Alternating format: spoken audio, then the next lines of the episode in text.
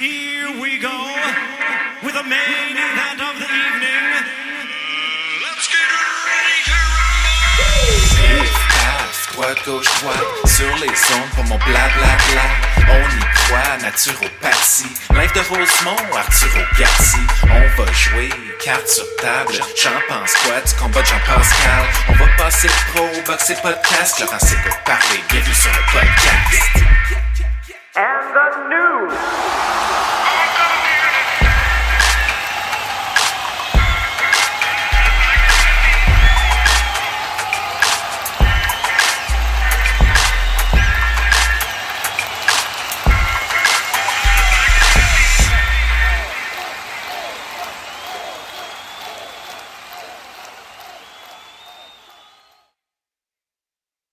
Cette édition du podcast Laurent s'écoute parler saison 2 vous est présentée grâce à nos fiers commanditaires chez Option Notaire et Farley Avocat. Grâce à eux, Laurent n'est pas tout seul à s'écouter parler. Vas-y Laurent, on t'écoute. En direct d'une cuisine de Rosemont, Montréal. Cuisine que j'ai euh, vraiment modifiée pas plus tard qu'hier. Je me suis dit, euh, je vais créer une cuisine un peu plus feng shui. Je l'ai viré, j'ai viré ma table Ikea, payé 49 pièces en spécial, de 90 degrés. Fait que ça, vraiment, ça a tout changé. Là, je me sens plus euh, assis d'une cuisine, je me sens assis dans un bureau de travail, littéralement, et je suis fier de cette modification. Grosse semaine, c'est le podcast numéro 73, bien sûr. euh, ça fait longtemps que j'ai pas fait ça. On va faire un peu de numérologie. 73, c'est le numéro de Michael Ryder, l'ancien joueur des Canadiens de Montréal. Un gars qui faisait à peu près rien sur la glace. Tu le voyais pas. À un moment donné, il comptait trois buts. Un peu comme si de rien n'était. Il aujourd'hui, il a 41 ans. Il a joué avec le Canadien. A eu deux saisons de 30 buts. A eu une saison de 35 buts avec les Stars de Dallas. Est revenu à Montréal via transaction.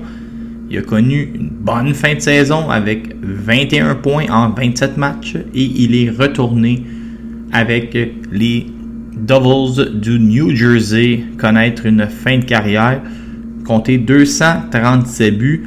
Euh, dans mes souvenirs, je me rappelle un soir, le Canadien se battait pour faire les séries. Euh, je pense que Carey Price était revenu d'une de ses nombreuses blessures. On avait tassé à lac. Et là, on jouait contre Toronto. On avait perdu 6-5, mais Ryder avait compté 3 buts. Et j'avais pris euh, de la bière pour essayer d'oublier que le Canadien s'était fait éliminer. Parce que moi, j'ai bien des défauts. Puis un de ces défauts-là, c'est que je suis réellement un maniaque de hockey. Il y a aussi un maniaque point, mais ça, c'est un autre dossier. Euh, grosse semaine, euh, point de vue euh, point de vue perdage de poids.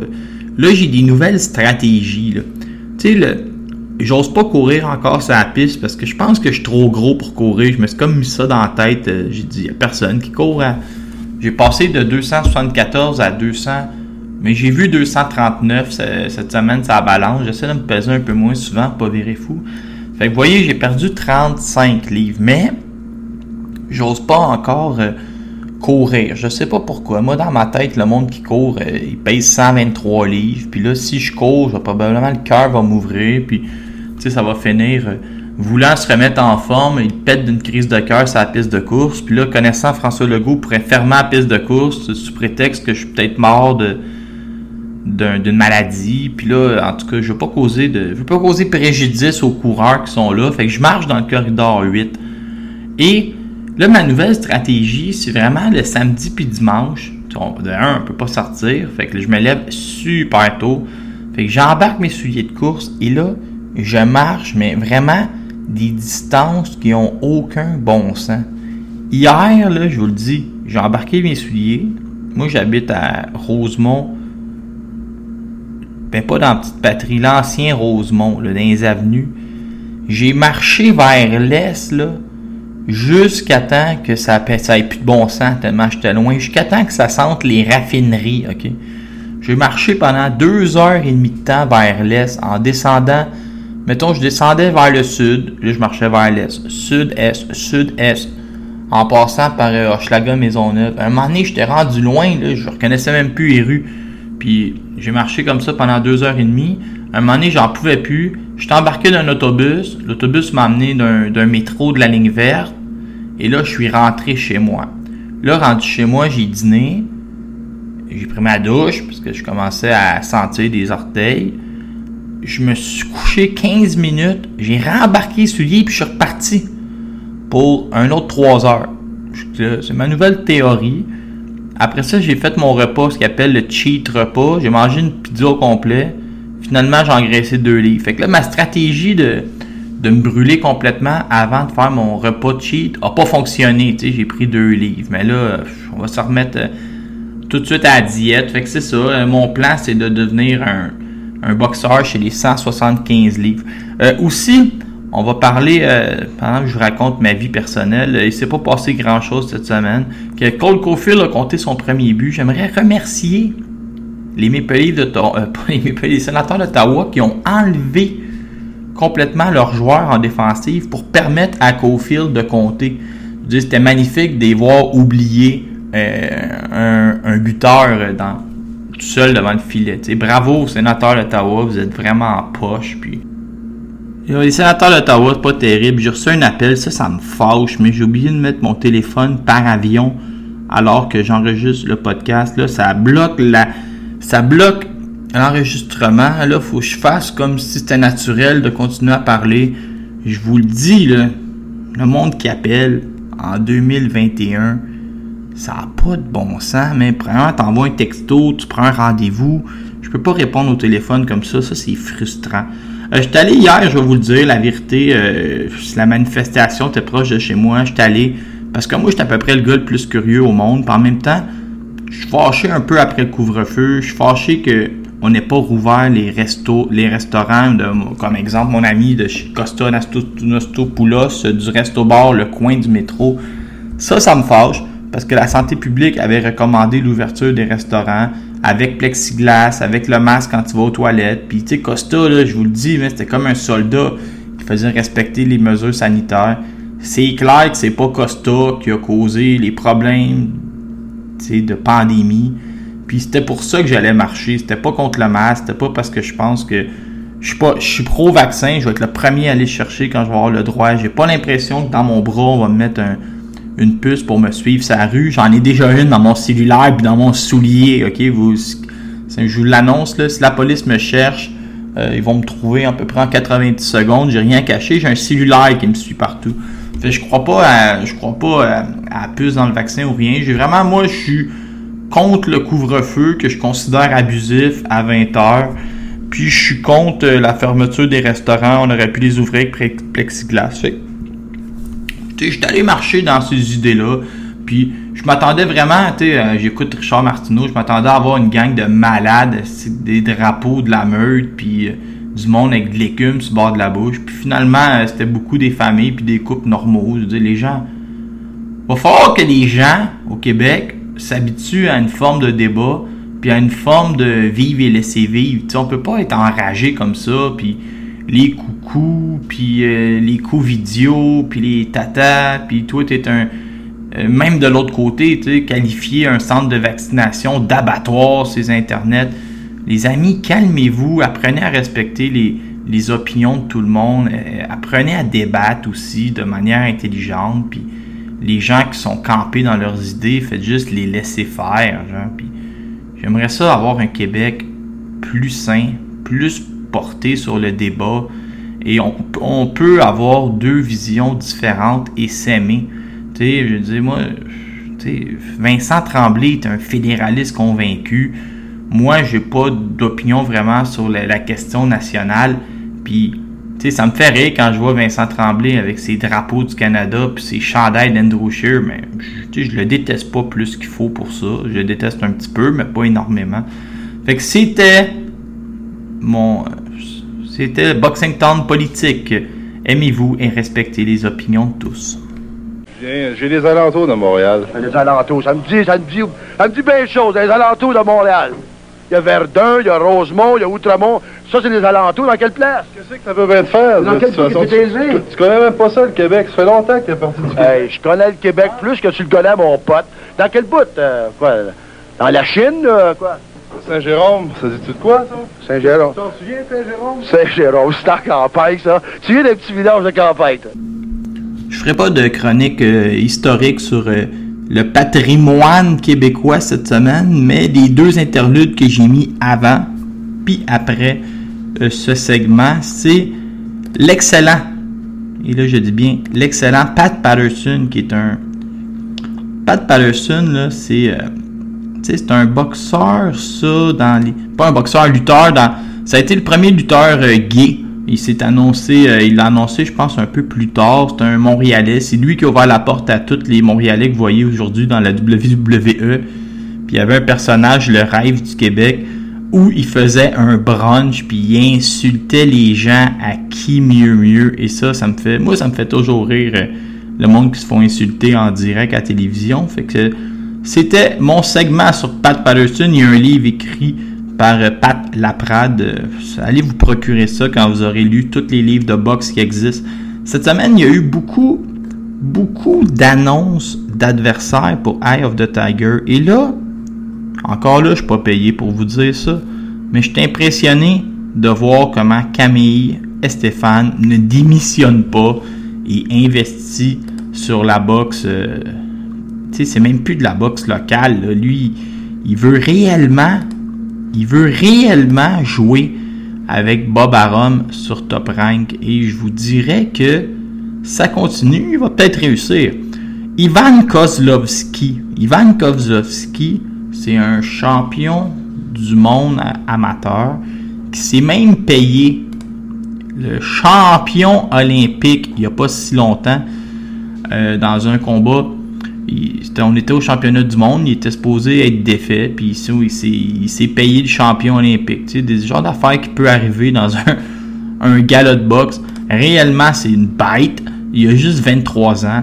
Il est gaucher. Et là, à son troisième combat professionnel, il va se battre pour la ceinture WBC international super. Là, vous allez dire, c'est quoi ce niaisage? C'est des ceintures un peu loufoques, mais qui t'assurent un classement top 40. Je veux dire, Eye of the Tiger se sont mis dans la tête que ce gars-là, avant son 40e, co- non, avant son 10e combat, allait être classé à la WBC. Il va affronter dans la ville de Kimki, dans la ville de Kimki, en Russie. Demandez-moi pas c'est où, je sais pas. Le 21 mai prochain, en direct sur Punching Grace, il va affronter Ju- Yuan Ruiz. Non, non, je me mélange, c'est l'autre combat. Il va affronter Adam Kipenga, un gars de 11-1 qui vient de la Tanzanie, euh, qui a une belle fiche, une seule défaite contre un gars de 9-0. Écoute, la ceinture est en jeu. On met les bouchées tripes du côté de Ivan le Terrible. Artem Oganesian, lui, en demi-finale, va affronter Yuan Ruiz. Yuan Ruiz, euh, écoute, c'est un bon boxeur qui a été arrêté par euh, Alexander Bespoutine, euh, Roberto Ariarza, qui s'est déjà battu en, combat d'aspirant numéro 1, a été arrêté par euh, Sergei Lubkovic, a sacré une volée à Frédéric Lawson qu'on a connu contre Kevin Bizier. C'est un gars qui vit et périt par le coup de poing. Excellent choix d'adversaire. On, on y va très rapidement avec Artem Oganesian, qui, vous avez l'impression que ça fait des années que vous en entendez parler, parce qu'il est arrivé ici en 2000. Il est arrivé ici en 2017 avec déjà 10 combats professionnels, euh, 8 ou 6 combats professionnels, mais bref, il a seulement 21 ans. Artem Oganesian, c'est celui qu'on entend moins parler. On nous pousse beaucoup Sadridine puis Arslanbek, mais Artem pourrait être le meilleur des trois. Ce gars-là qui est présenté à Kimki, Russie, la finale, c'est Dimitri, Dimitri Koudriachov, un gars que le bon Dieu a mis des, euh, enclumes à la place de ses points. Toutefois, il en reçoit des enclumes aussi par la tête. Il va affronter Eugénie Romanov. Romanov, qui est le dernier, euh, qui était celui qui avait knocké euh, Wilder chez les amateurs, qui a knocké Dylan Carmen au premier, qui aimerait bien signer chez Eye of the Tiger quand son contrat va être fini. il s'en cache même pas. Et le gagnant de ce combat-là va devenir aspirant obligatoire à la future ceinture de notre ami Oscar Rivas. Ça fait partie. Ça, fait partie d'une des annonces qu'on a eues cette semaine. On a appris que David Lemieux allait affronter David Zegara. Ceux qui ont écouté notre entrevue avec Camille et Stéphane ont dit David va affronter un gars qui porte le même nom. C'est parce que j'avais des infos que bien sûr j'ai gardé pour moi parce que moi je suis de même. Tu me dis un secret, je le garde. Au Holiday Inn à Cuernavaca, au Mexique, le mieux va affronter David Zeraga. Est-ce que je suis content que ce soit David Zeraga? C'est plus ou moins là, un gars qui a qui a fait la limite avec Lolen Gomok, qui a 49 ans, Sefat Issoufi, euh, s'est fait arrêter par euh, Eric Bazignan. Je veux dire, euh, commence à manquer de d'idées pour les adversaires. Puis avec la pandémie, c'est pas facile. Fait qu'on y va, on y va à la va comme je te pousse du côté de Eye of the Tiger Management. Euh, Eric Bazignan, lui, va affronter Scott Sigmund, un gars de, de, la Virginie qui a 34 ans. Sur sa photo, il a l'air d'en avoir 48 et de faire un cauchemar. C'est un gars qu'on connaît parce qu'il a passé pro en. Il a passé pro, il avait juste 20 ans. Fait qu'il est comme dans les histoires depuis toujours. Il n'a pas une fiche. Euh, pas une fiche incroyable. On l'a connu contre Kelly Pavlik, contre Caleb Truax, contre Jillian Love, contre Lanel Bellows. C'est un gars qui, moindrement qui se frotte à quelqu'un qui est meilleur que l'élite. On l'a connu contre Roy Jones en 2018. C'est moindrement qui est meilleur que l'élite. Moindrement que tu es un peu meilleur que la moyenne. Tu vas rapidement te débarrasser de. Tu vas rapidement te débarrasser de Scott Sigmund. Simon Kane, lui, va affronter Don Hensworth. Ça fait à peu près 15 ans que c'est dans les cartes. Fait que c'est ça. Eye of the Tiger présente des galas. Va présenter Mathieu Germain contre Steve Claggett. Je pense que c'est le 15 mai prochain. Présente la carte au Mexique le 21. Euh, là, la carte en Russie le 21 mai et la carte en Russie le 4 juin. Faut admettre que Punching Grace devient euh, une solide aubaine. Tu me donnes trois galas pour mon 11 pièces Et je ne suis pas commandité par Punching Grace. Qu'est-ce que vous attendez pour me payer 2-3 loyers? Et je parle pas de Stéphane. Ça fait que c'est ça. Ben, il a des belles. Il y. Il y a des bons boxeurs qui vont se battre. Parfois, il y a des bons combats au travers. Il y a des combats qui sont moins intéressants. Mais tu me charges 11 pièces puis tu me divertis une soirée de temps pendant la pandémie. Ça peut aller. Bravo à Air of the Tiger qui travaille comme des. Euh, travaillent vraiment comme des acharnés. Ils dépensent beaucoup d'argent. Ils ont mis la main sur un. On va faire tout ça dans le même segment. Ils ont mis la main sur Trevor McCombie cette semaine. Trevor McCombie, c'est un gars qui était signé chez, par Top Rank. Qui avait, le monde avait beaucoup d'espoir. Un gars de Glendale, Arizona. Un blanc avec une belle coupe de cheveux. Euh, il knockait pas mal tout le monde, mais il faisait face à une opposition euh, en deçà de la moyenne.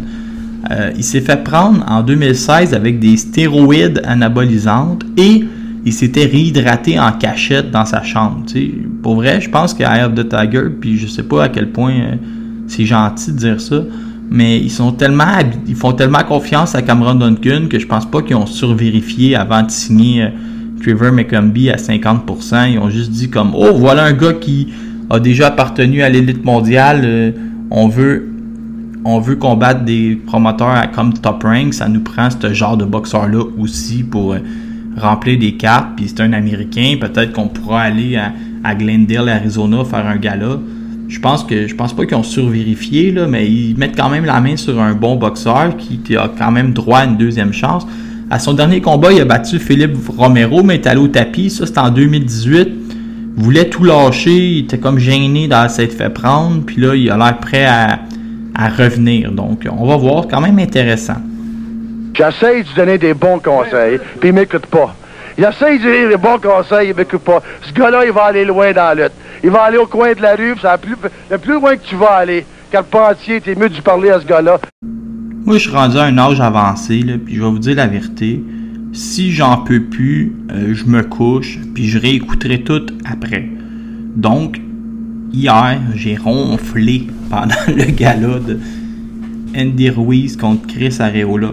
Mais j'ai écouté la carte, une partie de la carte dans l'après-midi. Moi, je vous le dis, je suis vraiment en mode perte de poids. Tu si il, faut que j'aille marcher dehors euh, trois heures de temps pour maigrir, même les galops de boxe, euh, certains galops de boxe peuvent passer deuxième, puis je vais revenir juste pour euh, écouter les trois derniers combats. Je suis en mission, tu sais, puis en même temps, un gars comme James Tennyson, je veux dire, il me connaît même pas. Fait que pourquoi moi je, m'attarderais à son combat puis je craperais ma santé, ok? Il faut que je me remette en shape.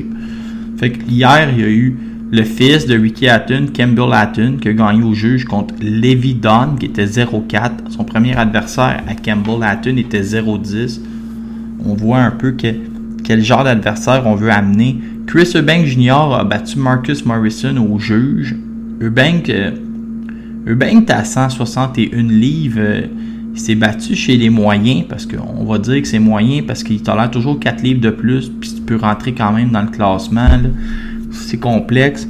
Mais Chris Eubank a l'air d'abandonner peut-être les 168 livres. Ça, c'est intéressant parce que c'est vraiment un monstre à, à, 160 livres. Un gars qui, par sa notoriété, par sa personnalité, par son papa, devient peut-être plus rentable qu'il est bon. Tu sais, il est vraiment bon, mais il est comme projeté comme superstar à cause de papa.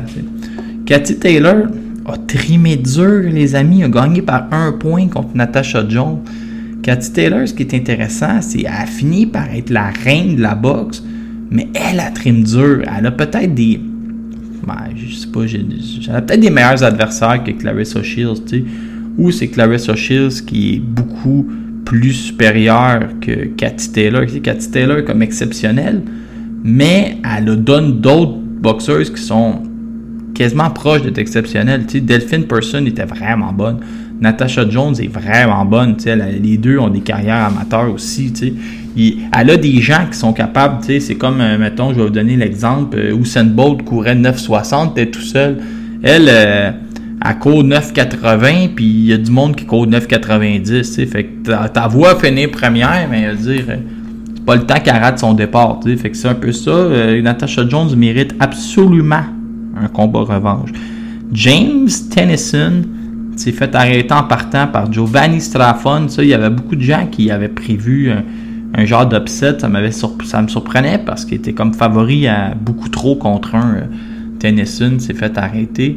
Dimitri Bivol a gagné un combat relativement serré. Les gens disent que les juges ont un peu erré, que Bivol a fait ce qu'il avait à faire. Bivol, qui est un remède contre le sommeil il s'en fout de pas knocker ses gars, il gagne par décision, mais demeure un cauchemar pour euh, à peu près n'importe qui qui va aller se battre contre lui. Et dans un des bons combats encore, je vous l'avais dit que c'était un classique assuré.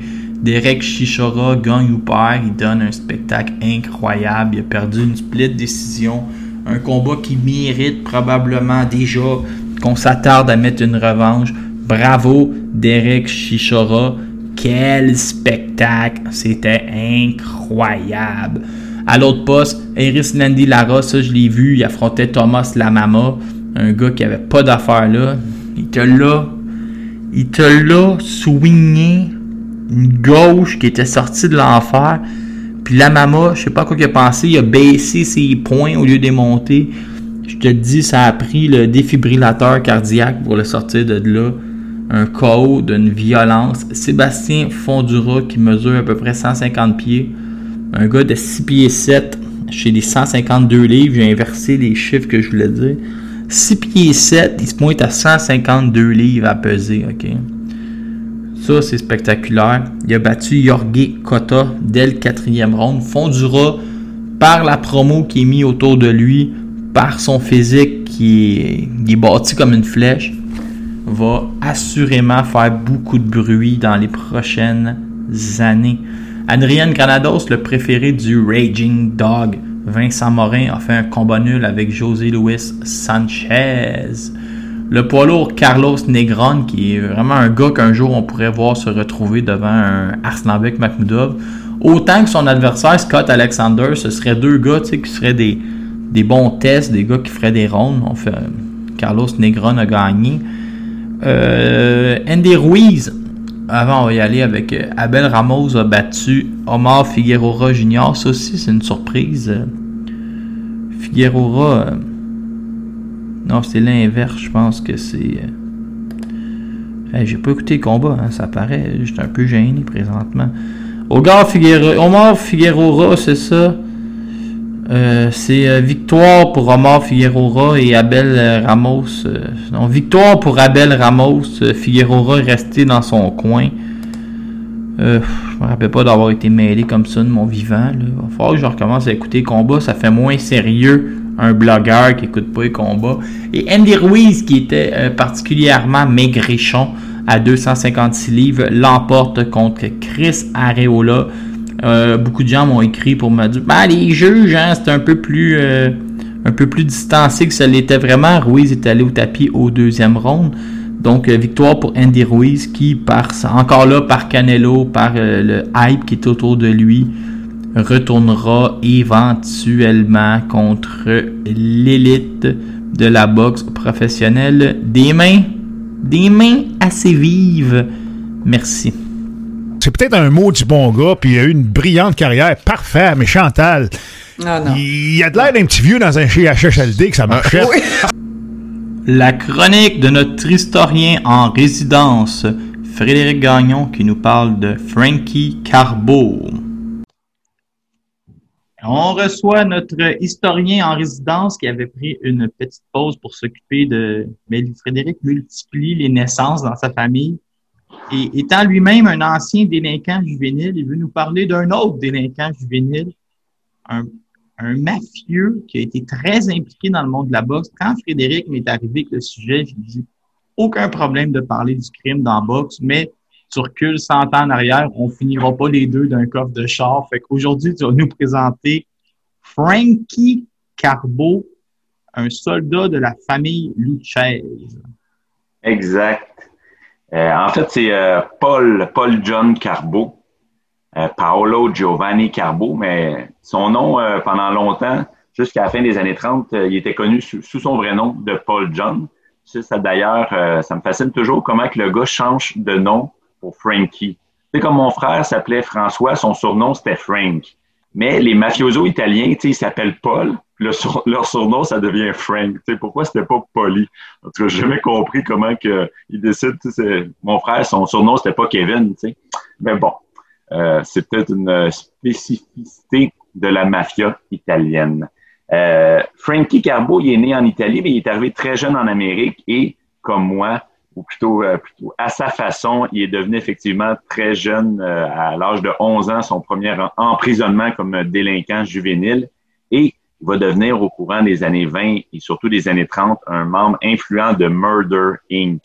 Murder Inc., là, c'était vraiment une business de tueurs à gages. Il y avait vraiment le- leur façon de faire.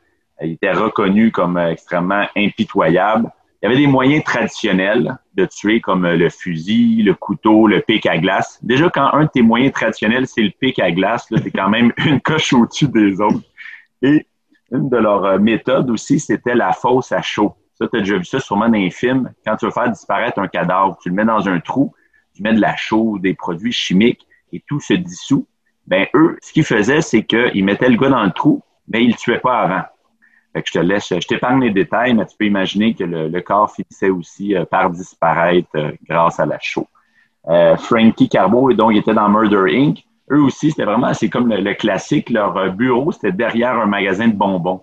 Il fallait vraiment que tu rentres dans le magasin de bonbons, tu magasiner un peu, puis après ça, tu allais passer ta commande auprès des gars de Murder Inc. Frankie Carbo, il va partir pour la Californie. Bon, il se retrouve impliqué dans des gros assassinats à New York et il va partir quelques années pour la Californie et c'est là qu'il va commencer à s'impliquer dans la boxe. Euh, c'est là qu'il devient donc Frankie, Frankie Carbo et il commence à prendre du galon au sein euh, de la famille Lucchese, mais aussi euh, au sein de la, boxe californienne. Il s'implique avec The Combination. On- ça, on voit que c'est vraiment Murder Inc., Combination, The Syndicate. Il y avait vraiment des noms forts. Et The Combination, c'était des spécialistes des combats arrangés dans les années 40. Il y avait Ettore Coco, il y avait Jimmy Doyle Plumery, Chen Siegel, un ancien boxeur là, qui, euh, qui les aidait là, sûrement à trouver les, les jeunes boxeurs, les jeunes prospects. et Blinky Palermo qui va devenir vraiment son bras droit. Euh, donc ça, c'est les, ses débuts, c'est de combination. Ils vont être impliqués, entre autres, dans un combat truqué en 47 avec Jake LaMotta. Donc quand même un, boxeur connu qui va prendre le plancher contre un, dénommé Fox en 47 pour une coquette de somme d'argent qui, euh, la légende dit que lui a jamais été remise d'ailleurs. c'est dur d'aller te plaindre des fois ces gens-là, mais j'imagine, Frédéric, que dans toute cette histoire-là de combat rangé, c'est quoi? C'est que eux euh, gageaient une forte somme sur euh, l'adversaire ou collectaient des paris? Il doit y avoir une histoire de, de, de, paris louches à quelque part. Oui, oui, exact. Au début, c'était vraiment basé sur les, les paris, euh, ben, c'est ça, truquer des combats. Il y a, comme tu peux t'en douter, deux méthodes. Soit qui payait un arbitre ou tu payes un des deux, un des deux combattants. C'était plus simple. C'est assez simple parce que tu as juste ça, deux personnes à convaincre dans les autres sports, puis euh, dans les autres sports, surtout dans les dernières années, c'est devenu euh, un marché, euh, on dit c'est un marché de 120 millions de dollars par année juste sur les, les paris, les paris truqués. Là. Ils font plein d'autres argent avec la corruption dans les sports, mais juste ces paris truqués. Et donc, c'est ça aujourd'hui. Bon, il y a des équipes de soccer qui ont été achetées au complet, mais à l'époque, c'était plus facile. tu payais un boxeur, puis c'était réglé. J'avais vu un reportage là, tu sais, je t'arrête parce que ça va être très intéressant pour le public. J'avais vu un reportage sur des matchs de tennis. Hey, des affaires, le 136e contre le 482e. Ils ont vendu 13 billets. Puis là, quand ils fouillaient un peu, il y avait des centaines de millions gagés sur le combat. Puis éventuellement, le gars pognait une crampe. Puis il, abandonnait, le, il abandonnait le match. C'est lui qui était 136e. Il prenait les devants, mettons, 6-2. 5, 3, mettons 6, 2, 4, 3. Là, le monde gageait sur le, live betting, parce qu'il était favori gros comme le bras. Le monde se mettait à gager sur l'autre. Puis là, boum, une crampe épouvantable rentre au vestiaire. tout changeait. C'est ça, c'est assez facile. Puis euh, c'est ça que les gars ils ont remarqué dans les années 40. Ça fait un bon lien parce que ils truquaient des combats. Ils allaient voir deux boxeurs, j'imagine, puis c'est ça, ils les menaçaient. C'était aussi la, façon, euh, la manière forte. Là. Tu te plaignais pas trop, comme tu dis. Mais ce qu'ils ont fait à la fin des années 40, c'est qu'ils ont.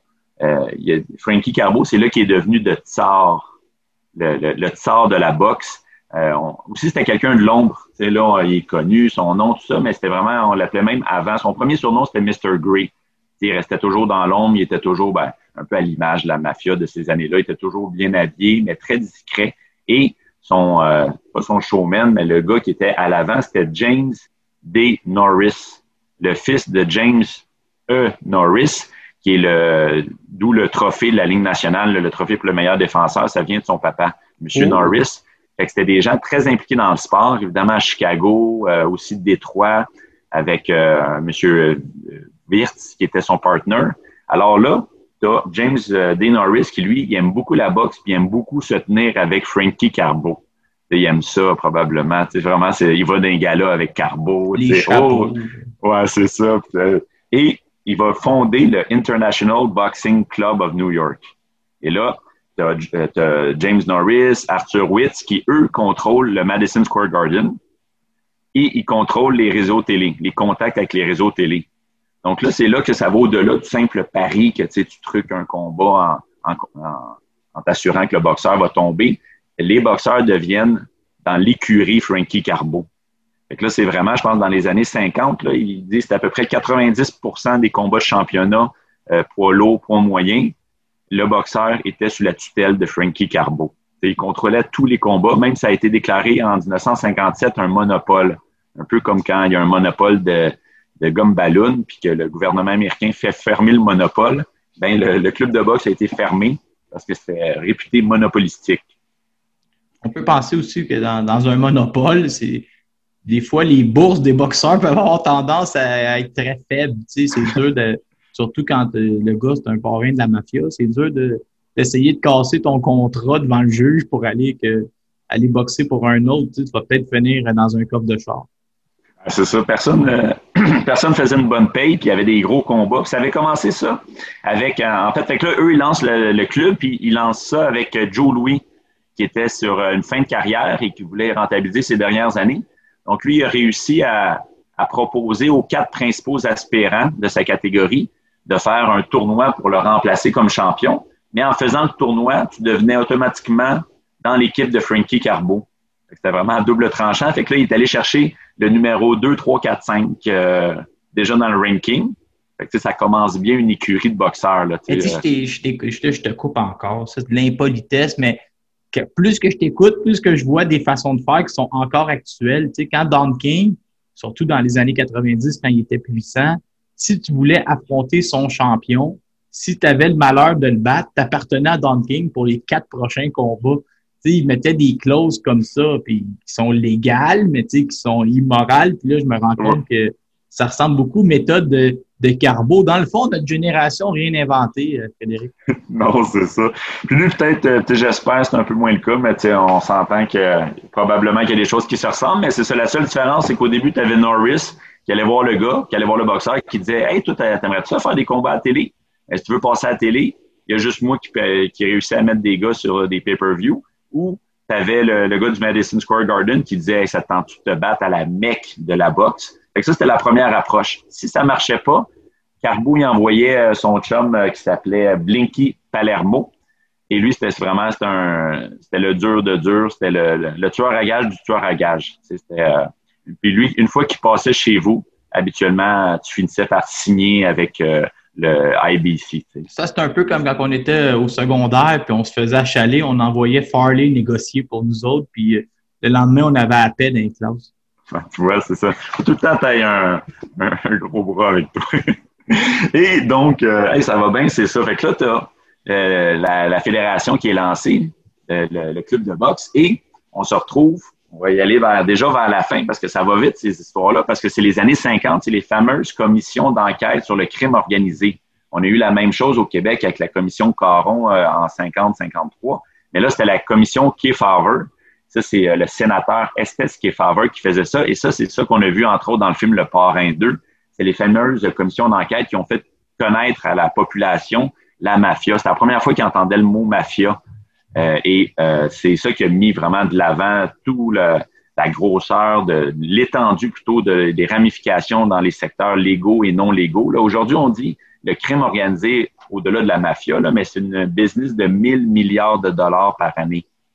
C'est vraiment, c'est plus que le PIB euh, des, des pays pauvres, le groupe des, pays les moins avancés qui recoupe euh, qui, regroupe 3 milliards d'individus. C'est énorme. Donc là, tu as eu la commission d'enquête et c'est là que le nom de Frankie Carbo a commencé à circuler. il est allé témoigner là, il a utilisé le fameux cinquième amendement.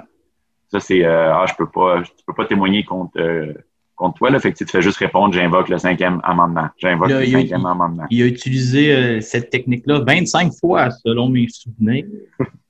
C'est ça, c'est t'as des bons souvenirs. Euh, et donc, il a utilisé ça, même que James Norris, c'était vraiment drôle quand tu vas voir son interrogatoire, parce qu'il se fait comme demander, tu connaissais-tu Frankie Carbo? Il dit, ah, ben, tout le monde connaît Frankie Carbo, tu sais. Euh, tu l'as-tu déjà vu? Euh, tu l'as-tu déjà vu? Ah, ouais, mais ça fait, ça fait une couple d'années. Tu sais, eux autres, ils ont des photos des gars-là. Il dit, ouais, mais au gala de Oakland l'année passée, il était-tu là? Là, il se rappelle la photo. Il disait oh, oh, ouais, ouais, il était là. Dans le fond, il était là.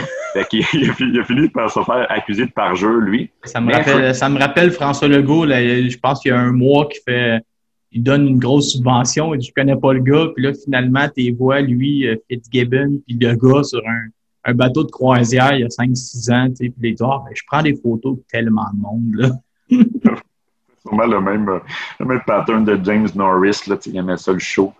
Euh, donc, euh, et euh, finalement, c'est ça, le euh, Frankie Carbo, lui, il va se retrouver une fois de plus, là, parce que c'est juste qu'il est tombé sur le mauvais gars. Il est tombé sur Don Jordan, qui était champion euh, poids lourd 58, 1958 à 60. Et lui, il va justement, c'est le concept.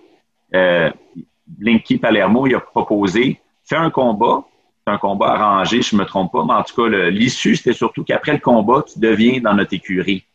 Et Don Jordan et son promoteur de l'époque, qui était un garagiste, là, quelqu'un qui était vraiment pas dans le milieu traditionnel, euh, ils ont refusé de rejoindre. Alors là, évidemment, il y a eu les menaces. Là, euh, Carbo, il a appelé, il a dit même si c'était à 2000 km de chez nous, ça, tu vas me connaître. Là, sa maison a explosé. Après ça, ils sont allés le battre dans son garage. Mais finalement, c'était pas cool, mais il a décidé de porter plainte. Et euh, Frankie Carbo a été condamné à 25 ans de prison là, pour avoir tenté de. c'est comme quand. sais, quand, dans, quand euh, si tu as écouté Omerta, le film, c'est comme quand René Angélil, il dit à Patrick Huard, euh, tu pourras jamais te cacher assez loin, pas que je te trouve. Ouais. L'imitation était parfaite, hein? Euh, fait que voilà, c'est ça. Fait qu'il il a fini par se faire condamner. C'est ça, la mafia. Évidemment, c'était des années que plein de monde se faisait condamner. C'était le début des, entre autres, des méga procès. Là, en ce moment, il y en a un pour la Ndrangheta en Italie, qui est devenue la principale mafia italienne la plus puissante. Euh, il y a des ramifications, cinq continents. Je pense que c'est 50 milliards de profits par année. C'est vraiment gros. Et en ce moment, là, en janvier, a commencé un procès de 355 accusés. Alors, c'est vraiment avec des moyens de protection. Là, en Italie, c'est là que les juges, lui qui fait le, procureur en chef du procès contre la Ndrangheta, ça fait 30 ans qu'il vit sous protection policière. Parce qu'à l'époque, il y a eu plusieurs juges, là, le juge Falcone, etc., qui ont été assassinés. Donc euh, voilà, fait que c'est toujours le, le fameux combat, euh, les commissions d'enquête, des commissions anti-mafia, il y en a toujours. Et Frankie Carbo était tombé. Et dernier point historique, de savoir qui l'a condamné, Frankie Carbo, Robert Kennedy, ben, qui était procureur en, en chef des États-Unis à l'époque. Fait que c'était comme logique que ce soit lui, mais quand même, c'était Robert Kennedy contre Frankie Carbo. Puis il a soigné euh, 25 ans à Alcatraz. Voilà, ouais, c'est ça. euh, C'est fini, Carbo. Ouais. Puis il était chanceux, lui, d'ailleurs. Il, il est allé aussi à Sing Sing, une autre prison euh, connue là, des années 30. Là. Il a fait neuf mois pour meurtre en 1930, tu sais, pour montrer comment c'est une autre époque, là, ou, ou pas. Mais neuf mois pour meurtre, ça, ça se prend bien. Ben écoute, Frédéric, merci pour cette excellente chronique. Je sais pas si tu avais terminé, mais oublie Oui, pas, oui. hein, tu peux parler de n'importe quel criminel que tu veux, décédé. On veut pas de, C'est bon. de problème. Puis euh, pour l'histoire, euh, Frankie Carbo est devenu un, un personnage dans Godfella, je pense, si ma mémoire est Ouais, ouais, c'est Fra- bonne. c'est Frank Carboni ou quelque chose comme ça. Mais euh, c'est ça. Non, non, euh, c'est tout pour aujourd'hui, mais on pourra, je pourrais quand même euh, éventuellement revenir sur lui parce que, entre autres, euh, dans les années, euh, aussi fin des années so- 50, il y avait aussi Sonny Liston dans son écurie, un Ah, autre, oui. euh, un gros nom. Il y avait Kid Gavilan. Il a aussi truqué des combats avec lui. Là, parce Le que c'est ça, il a continué à truquer plein de combats. Là. C'était pas juste euh, d'avoir Le les fameux boxeurs. Phantom Punch de. On va pouvoir en reparler. De, de Sonny. Ouais, ouais, j'ai oublié son nom. Hey, merci Bon. pour cette excellente chronique que je te laisse Ça fait plaisir. Je te laisse peupler le Québec et à la prochaine. Ah, salut Laurent, à bientôt. Bye. Euh, pour ceux que ça intéresse, c'est-à-dire euh, tout le monde qui m'écoute, on a fait une grande entrevue avec euh, Stéphane Larouche vendredi passé sur Poulain Tremblay, le knockout. C'est disponible sur Boxing Town. Plus d'une heure avec quelques problèmes Wi-Fi causés par l'air très chaud de Porto Rico. Mais ça finit par donner un show incroyable où je déguste une juice box, une bière de la microbrasserie 4 Origines. Je sais même pas commandité. J'ai payé à la bière, tout au dépanneur. Puis là, je vous fais la promo. Euh, je l'ai bien aimé. Des goûts de bleuet et de citron. Dans le monde de la boxe cette semaine, Andy le Destroyer a rebattu Chris Areola, ça tout le monde l'a vu. Euh, il se passe pas, tu sais, je vous dirais, moi je dirais pas que c'est tranquille, mais il, y a comme rien qui m'énerve, tu sais, je regarde ce qui se passe, puis là je me dis ok, euh, à quand les grands combats, tu sais, puis je vous trouve drôle les gens qui euh, sur les autres pages font des annonces pour Tyson Fury contre Anthony Joshua à peu près aux semaines. tu Moi, la question que je me posais, puis je vais vous la poser à vous, est-ce qu'on peut trop étirer la sauce de, promotion? Tu sais, Fury puis Joshua, on étire, on étire, on étire, on présente pas le combat, on continue à étirer. Je veux dire, c'est rendu qu'à la limite, moi, je veux le voir le combat, mais je passerai pas ma vie à attendre qu'il arrive, tu sais. Tu sais, Quand, quand j'apprendrai que le combat a lieu, je m'énerverai, puis euh, la semaine où il y a la conférence de presse, je serai heureux, puis à partir de la pesée, je me mettrai à shaker, tu sais. Mais là, c'est un peu, euh, mon Dieu, euh, c'est un peu long avant que ça arrive, Je pense, ça, ça me fait penser à Pascal Boutet ou à Elider contre euh, Adonis. Ils ont, exagéré les tirages de sauce. Cette semaine, on va surveiller. J'imagine que Pascal contre Badou Jack, euh, ils vont nous officialiser tout ça avec euh, une campagne de promotion. Peut-être que le groupe Yvon Michel va acheter les droits. J'imagine qu'on va avoir plus de nouvelles parce qu'il y a quand même un show le, le 18, je pense c'est le 18 juin euh, au Centre Bell. On va savoir cette semaine s'ils peuvent vendre des billets ou c'est quoi les autres combats. J'imagine qu'on va finir par avoir plus d'annonces. On va tomber beaucoup, nous autres, en mode Canelo Saunders. Attendez-vous à ce que je fasse un podcast spécial de 45 minutes avec des invités, des experts comme Vincent Morin, Vincent Tremblay. On va peut-être recevoir, euh, je sais pas. Dans le fond, moi, je reçois ceux qui me disent oui, tu puis ceux qui peuvent. Attendez-vous peut-être à un François Bouchard, attendez-vous peut-être à un Mathieu Boulay ou un Francis Paquin. Attendez-vous aux plus grands experts de la boxe. Podcast spécial Canelo Saunders, je vous l'annonce. Ça met fin un peu au podcast de cette semaine. Je vous quitte, j'embarque mes souliers de course et je m'en vais faire un 10 km de marche rapide. Oubliez pas que si c'était facile d'être aussi en shape que moi, tout le monde serait en shape.